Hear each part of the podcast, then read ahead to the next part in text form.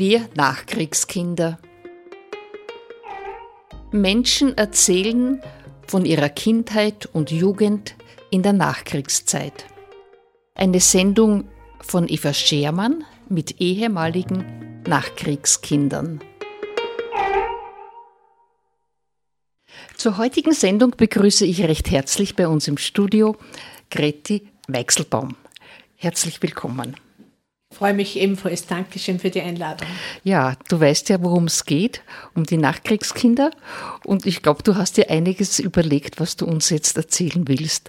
Dann bitte ich dich, fangen wir an. Zu dem Thema Wir Nachkriegskinder. Mein Name ist Margarete Weichselbaum. Ich bin 1955 geboren und lebe seit meiner Geburt in Eibenstein, Gemeinde Rheinbach. Meine Kinder sind erwachsen und wann mir meine Enkelkinder nicht gerade auf Trab halten, schreibe ich gern Geschichten, die ich von Zeit zu Zeit auch gern vorlese. Bei Lesungen zum Beispiel oder als schreibendes Mitglied beim Stötzumerbund Freistadt. Oder ich bewege mich irgendwo in der frischen Luft. In dieser Sendung geht es ums Zurückdenken, sich erinnern. Bevor ich zum heutigen Thema komme, möchte ich nur kurz sagen, dass ich mich auch noch sehr gern beruflich zurückerinnere. Ich bin 23 Jahre lang, also bis zu meiner Pensionierung, als Altenfachbetreuerin der Volkshilfe Freistadt von Haus zu Haus gefahren. Das heißt, ich habe 23 Jahre lang alte und kranke Menschen zu Hause in ihren eigenen vier Wänden betreut. Es ist ein schwerer, aber wirklich ein schöner Beruf. Ich bin als 1955 geborene ein sogenanntes Nachkriegskind. Hineingeboren in diese Zeit, um die Welt ein Stückchen mitzugestalten, sie mit meinem Mittun zu verändern. Wie habe ich die Nachkriegszeit erlebt? Wir haben ein bescheidenes Leben gehabt, aber es war voller Reichtum.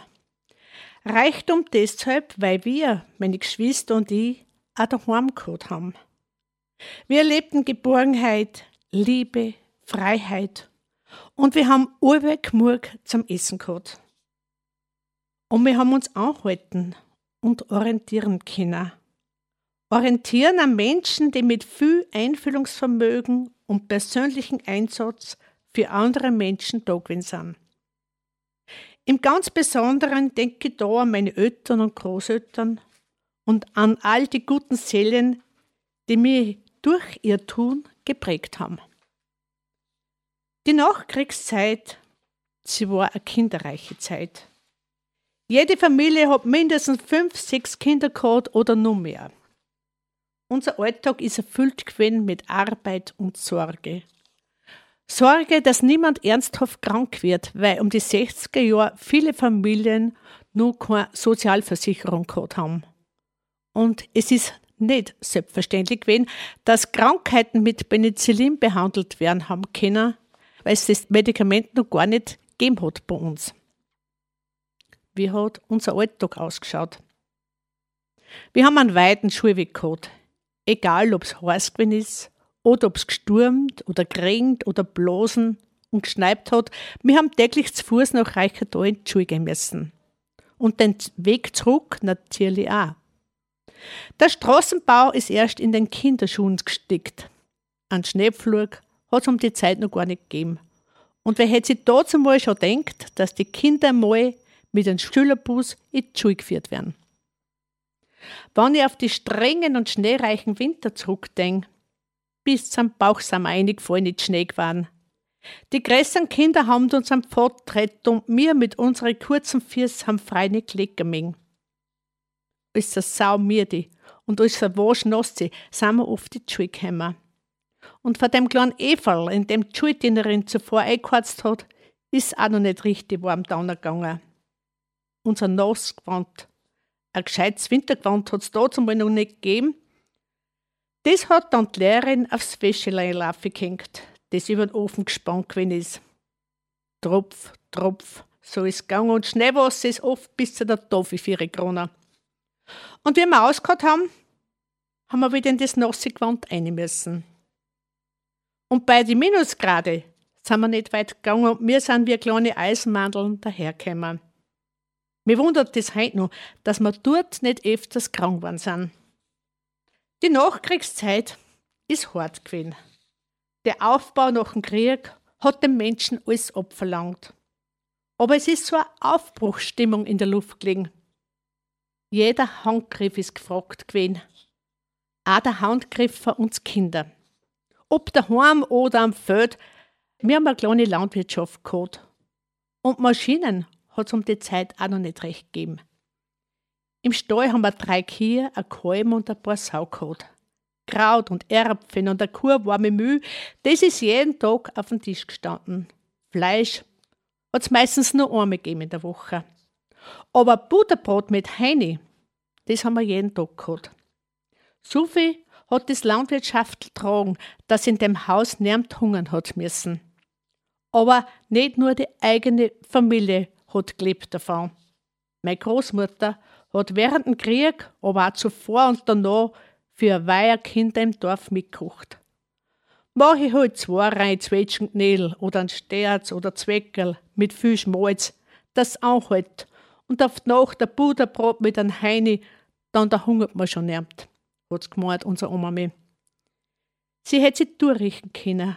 Am zwei Nachmittag nach der Schule haben der Weiher hungrige Köpfe bei der Tür reingeschaut.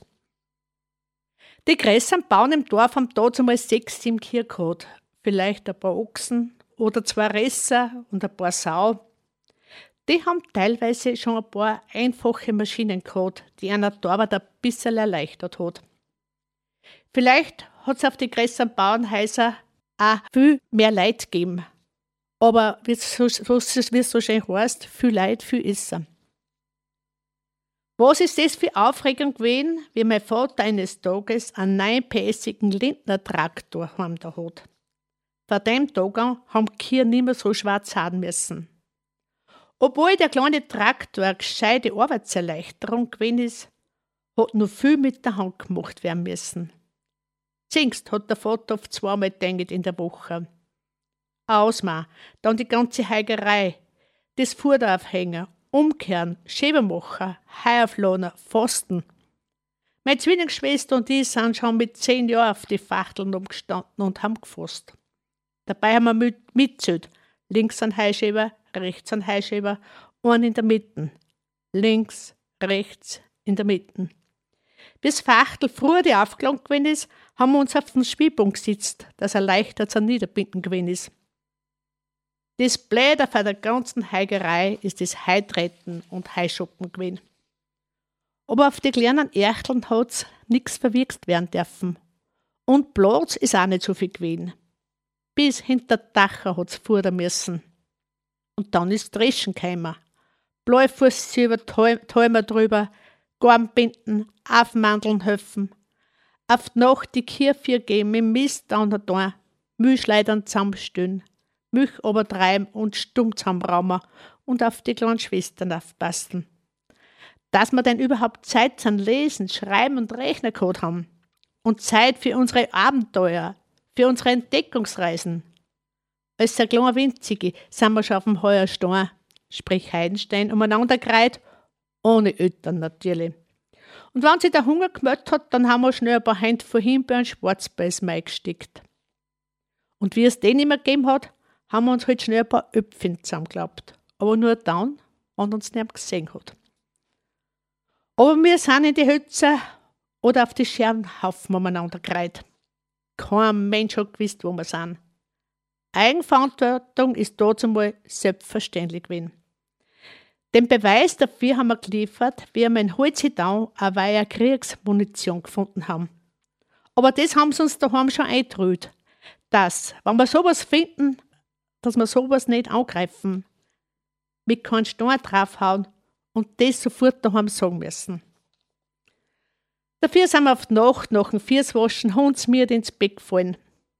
Geschlafen haben wir nur zu zweit im Bett, weil für jener Bett so viel Platz ist nicht gewesen. Und im Winter haben wir uns gegenseitig gewarmt, weil Heizung hat es da zumal noch nicht gegeben. Um die 60er Jahre herum hat es noch fast keine Autos in unserem Dorf gegeben. Das war mir bald zum Verhängnis geworden. Wer hätte denn da schauen müssen, wenn wir über einen Weg drüber sind? Oder ein Auto daherkommt. Und wie dann auf einmal was dahergekommen ist, bin ich in Arschling zurückgegangen und in den Teich reingefallen. Zum Glück hat mich der Nachbar noch rechtzeitig rausgefischt. Das erste Auto in einem Sturm hat mein Vater gehabt. Und mit dem ist er natürlich auch gleich in die Kirche gefahren. Wegen einem Parkplatz hat er sich nicht fürchten brauchen. Die erste Zeit ist er ganz alleine auf den großen Kirchenplatz in Reichertal gestanden. Und mein Großvater ist am Anfangs auch gar nicht eingestiegen. Ich meine, dass er sich geschaumt hat. Oder hat der Technik nicht ganz traut. Erst wie mein Großvater samt der Großmutter mit seinem Gig umgeschmissen hat, ein Gig ist so ein kleines Wagel gewesen mit zwei Rallen, das für einen kleinen Ressel gezogen worden ist, ist er bei seinem Burm eingestiegen. Aber auch die anderen Dörfler haben den Anfang dem neuen modernen Zeugs nicht ganz traut.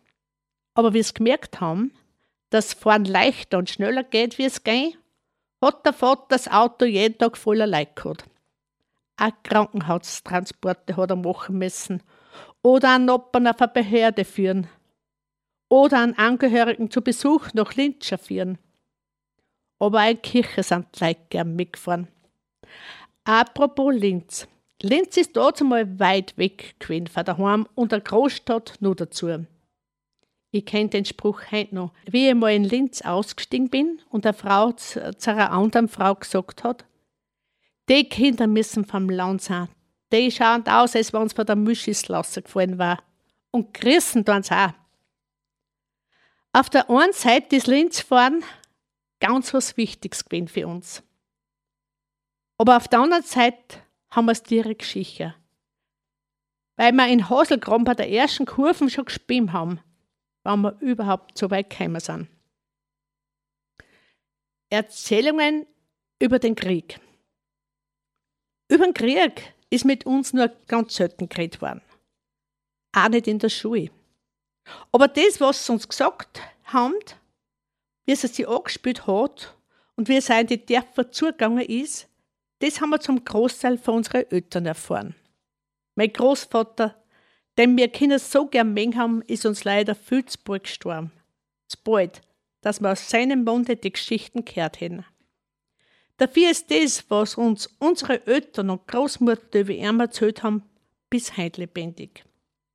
Unser Odati, so haben wir genannt, hat im Ersten Weltkrieg den Fuß verloren. Im Lazarett hat er dann die Techniken einer Krankenschwester erlernt. Halb einem Stunde ist sie gekommen, wenn sie sich ernsthaft wieder haben. Aber wie dann der Zweite Weltkrieg ausgebrochen ist, hat sich mein Großvater gedacht, da gibt's einen Geheimdienst. Dem seine Botschaften während über einen Sender weitergeben. Dem hat man nicht gescheit, hat sich mein Großvater gedacht und hat beim Radio so lange umeinander draht und gesucht, bis er einen Geheimsender gehabt hat. Das hat aber kein Außenstehender wissen dürfen, weil sonst war er wegen Spionage dran gewesen. Auf jeden Fall hat er genau gewusst, wie es an der Front zugeht, wo der Feind steht und wo es gerade bombardieren. Wie dann mein Vater, der 1928 geboren ist, mit 16 Jahren am Ende des Krieges den Einberufungsbefehl gekriegt hat, hat mein Großvater zu seinem Burm gesagt, Versprich mir und schwöre beim Kreuz, dass die du nicht bei der SS möchtest. Und mein Vater hat den Schwur gemacht nichts ahnend, dass sein Versprecher kurz darauf eingefordert worden ist. Ein Offizier mit einem Fuß hat die junge Burm rund um den Tisch versammelt. Dann hat er was zum Alkoholisches zum Trinken und was zum Rauch gegeben. Mit Lobhudelei hat er dann auf sie eingeredet. Und wie erwachsen und tüchtig das sind und sie konnten das Vaterland retten. Und das Stolze müssten bei der SS aufgenommen zu werden und dem Hitler dienen zu dürfen. Nach und nach haben sie die Burschen, die ja alle noch fast Kinder gewesen sind, überreden lassen. Nicht als mein Vater hat alle nachgesagt. Er hat sich gedacht, ich habe mein Vater und den Herrgott das Versprechen gegeben, dass ich da nicht mitmache. Zum guten Schluss hat dieser einfußige Offizier meinem Vater einen Fußtritt gegeben, dass er bei der Tür ausgekaut hat. Weder hat schon, hat er gesagt, der Vater. Aber ich bin heilfroh gewesen, dass ich nicht dabei gewesen bin. Kurz darauf hat mein Vater am Front müssen. Weiter bis ins Burgenland sind sie nicht mehr gekommen. Mein Vater hat über erzählt, uns haben sie nur mehr als Kanonenfutter eingesetzt. Zum Schießen sind wir junge Buben nicht mehr gekommen.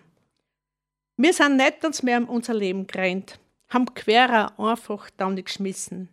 Links und rechts sind meine Kameraden tot umgefallen. Von der ganzen Gruppe haben wir nur mehr zu zweit überlebt. Im Graben sind wir dann gelegen und haben gewartet, bis das das Geschiss zu wenig nachlassen hat. Dann sind wir aus und davon. Wir sind einfach auf eine Ortschaft zugerannt, nicht ahnend, wo wir hinkommen. In einem Köhler auf die Ruhm und auf die Erapfen haben wir übernacht. Es hat Leute gegeben, die haben uns verjagt. Dafür haben uns andere was zum Trinken und Essen gegeben. Und so sind wir auf Freistock gekommen. Dort haben uns dann die Hitler seine Leibeigenen festgenommen. Und wie der eine mit Schlüssel Kerker die aufsperren wollte, haben wir jener paar geschmiert und dann sind wir gerannt. Mit der Angst im Nacken, weil wir genau gewusst haben, dass uns da schießen, wenn sie uns erwischen. Wie wir daheim angekommen sind, hat uns der Vater kleinen Heistock versteckt. Ist nicht lang hergegangen. Hat schon die ganze Horde nach uns gesucht. Mit dem Missgabeln haben sie zentimeterweise den Heistock durchbohrt und dabei immer wieder meine Leid verheert. Mein Vater hat erzählt, dass die Zungen von der Gobi fünf Zentimeter vor sein Gesicht vorbeigegangen sind. Kurz darauf ist dann der Krieg endgültig ausgewichen. Zuerst haben wir der Sache nicht ganz traut, aber wie es geheißen hat, wir brauchen nichts mehr fürchten, haben wir uns schon langsam wieder für die ausgetraut. Dass wir zwei, vier Wochen daheim in Heistock versteckt sind, das hat ja niemand gewusst. Und wie uns die Leute gesehen haben, hat sich ja jeder gedacht, die sind gerade von Krieg heimgekommen. Mein Großvater ist auch derjenige gewesen, der während der Kriegszeit heimlich Noppern Zau gestochen hat und Frauen am Köllerboden oben versteckt hat. Meine Mutter, die in Summerau 1930 geboren ist, hat erzählt, bevor sich die Alliierten die Zonen aufteilt haben, ist hereinter der Baum, inklusive Summerau, in russischer Hand gewesen. Und drunter der Baum, bei uns in einem Stein, sind die Amerikaner gewesen. Und es kann sich gar nicht vorstellen, wie die Russen gefuhrwerkt haben, bevor ein Freistaat die Kommandantur gekommen ist. Wie wilde Horten sind sie über uns hergefallen, haben alles plündert, was er gerade untergekommen ist. Und Frauen haben es behandelt, wie es freiwillig. Fast jeden Tag ist meine Mutter samt uns Kinder über Eisenbau drüber, also auf die amerikanischen Seiten. Bei einer Familie, die selber nicht ein sehr kleines Häusl gehabt haben, aber einen Haufen Kinder, sind wir untergekommen. Ling, hat's gesagt, hat nicht mehr Platz gehabt. Haben wir dicht nebeneinander als die geschlafen. Wie wir sie am nächsten Tag wieder zum Furdern heimgeschlichen haben, ist der Stall gewesen. Drussen haben unsere einzige Kuh und Zau dazu neben unseren kleinen Häusl einfach angestochen. Und wir haben wieder nichts gehabt, außer Not. Im Vergleich zu meinen Eltern bin ich als Nachkriegskind in einer friedlichen und ruhigen Zeit aufgewachsen. Und was ich für Freiheit, Entwicklungen und Fortschritte erleben habe dürfen. Ich bin echt dankbar dafür. Aber wie man sieht, es ist nichts selbstverständlich. Wer hätte sich denn das denkt, dass jetzt bei uns in Europa wieder ein Krieg ausbricht und was die Ukrainer alles aushalten und mitmachen müssen? Wie kann so ein feiges, krankes Hirn einfach ein Land überfallen, alles zusammenhauen und so viele unschuldige Menschen umbringen lassen? Das macht mich wirklich traurig. Sehr traurig sogar. Aber das, was uns unsere Eltern mitgegeben haben, hilft mir immer wieder, dass ich positiv in die Zukunft schaue. Dass ich glauben kann, dass eines Tages wieder der Frieden einkehrt. Und dass man nicht aufhören dürfen, diesen Menschen zu helfen. Ich weiß, es ist nicht umsonst, auf was unsere Leute so einen großen Wert gelegt haben. Es ist vor allem ihr Vorbild. Sie haben das, was uns predigt haben, auch selber gelebt. Und es heute noch, wie sie gesagt haben, Erklärender fällt nicht von Himmel. Du bist nicht jung und auch nicht alt, dass du was Neues lernst. Und das, was kannst, den anderen zeigst, ihm dabei hilfst, mit ihm teilst und wenn es sein muss, dich für den Nächsten einsetzt. Verurteile keinen Menschen wegen Hautfarbe oder Religion. Lern zuerst den Menschen kennen, horch ihm zu und erst dann kannst du eine Meinung bilden. Und sag jeden Tag einmal Dankeschön zum Herrgott, weil dein wirst dein ganzes Leben brauchen. Und wenn ich dann so auf meine Kindheit zurückdenke, da kriegt man immer so, hat man immer so, ich bin zwar in einem Stand, ich weiß jeden Raum, alles ganz genau und wie alle ausgeschaut haben. Und da habe ich dann also so eine kleine Geschichte geschrieben. Äh, vielleicht eine Beschreibung kurz von unserem Haus. Das ist ein unbeschreibliches Gefühl. Dicke Stormei, ihr das Zimmer, ein Lichtschalter, der über 100 Jahre alt ist, aber alle noch geht, und davon sein Licht auf der Mauer bei. Genau wie es gewesen ist, da zumal bei uns daheim in der Kammer. Und es ist schon wieder da, das Gefühl, so unbeschreibliches Gefühl. Ich weiß, es gehört zu mir, mit jedem Atemzug gehört es zu mir. Ich drehe mich um, schau rechts, schau links, und es kommt mir gerade so viel, als wenn das Ganze gestern erst gewesen war. Auf der rechten Seite ist zuerst Däumer gestanden und gleich dran geht das kleine Tierling Höhle aus. Links, wenn man reingeht bei der Kammertier, ist man über eine steile, hölzerne Stiege oben stumm zu unseren Betten aufgekommen. Nicht dann so Stückchen weiter vorne ist im Fenster hierbei das Russenglasl und der Seidenzuckerl gestanden. Das hat sie uns Odati extra für uns Kinder heimgetan. Und Geschlecht vier direkt bei der Mauer vorn haben unsere Großeltern geschlafen. Ich habe das bis heute nicht vergessen, wie es auf einmal geheißen hat. In der Kammer müssen Better weg, weil der Großvater zum Aufbauen ist. Stumm ist die Jahr her wegen umbaut worden, aber das Erchtle ist noch da, wo der Herrgott zwingig gewesen und der ochene Tisch gestanden ist. Und Zoff ist jetzt heute noch stehen. Wenn die Federn auf gewisse Stellen ausgestanden sind, wegen dem ist auch gut liegen gewesen drauf. Und dann erst der Radio. Direkt über Sofa auf dem Bredel ist er gestanden. Ein feinmaschiges Netz hat er vorn gehabt und Murzdreme schreif sind dran. Von dem Kastel hat sie unser Odate während dem Krieg in Geheimdienst runtergeholt. Später, wie sie das Wunschkonzert und Hörspiele gesehen haben, bin ich beim Radio herbeigehängt. Mein Blick trat runter und bleibt dann beim hinteren Fenster hängen. Genau auf dem Erchtel, wo die Mütschleidern gestanden ist. Und um die Stumm um mich der Ofen. Da was schmeckt sein Herz auf einmal so gut. Genau so hat's geschmeckt, wenn Thomas mit bochene Zwetschgenknödel in der Reihe drin gehabt hat. Und alle haben Platz gehabt in der kleinen Stumm. Tötern, Großeltern, wir Kinder, der Hund, Kotz und Tobi bringen im Winter. Ein paar Jahre später, nicht ein paar Schritte weiter, aber direkt bei uns daheim, ist ein Wirtshaus entstanden. Ein Wirtshaus. Ein richtiges Wirtshaus. Ein Wirtshaus, wo Gäste das Gefühl gehabt haben, dass daheim sind, wenn sie reingängen bei der Tier. In der Gaststube ist miteinander geredet worden. Über Gutes, über Schlechtes. Die Leute haben gefeiert, gegessen, getrunken, haben gelacht und über früher und über das neumoderne Zeigstisch gerührt. Und direkt vor dem Fenster steht ein wunderschöner, maualter Schmalzapfelbaum. Was wird er sich denn denkt haben, wie wir Kinder auf einmal umeinander kreuzen und für seine zarten die guten Öpfchen runtergerissen haben? So ist ein Jahr ums andere umgegangen. Und mit der Zeit habe ich die Leute, die Natur und unsere Bereich kennengelernt. Aber die Liebe und das Gefühl für die Heimat haben sie uns schon so kleine winzige Zwirn eingelegt. Und genau das habe ich dann später auch an meine Kinder weitergeben. Das Ganze kennt man viel wie ein Flächenbrand. Wenn du einmal mit dem Virus angesteckt bist, dann brennst dein Leben Tag.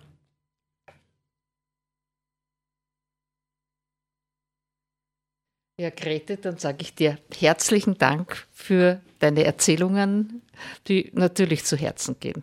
Für unsere Zuhörer, die vielleicht erst etwas später eingeschaltet haben, sage ich noch, wer unser heutiger Studiogast war. Es war Grete Wechselbaum aus Eibenstein, gehört, gehört zu Reichenthal. Gemeinde Rheinbach. Aha, und ist Gemeinde Rheinbach, also das ist ein bisschen kompliziert. Und Pfarr? Reichenthal. Ja, ja, gut. Ja, dann sage ich noch einmal herzlichen Dank und alles Gute weiterhin. Dankeschön. Danke für die Einladung.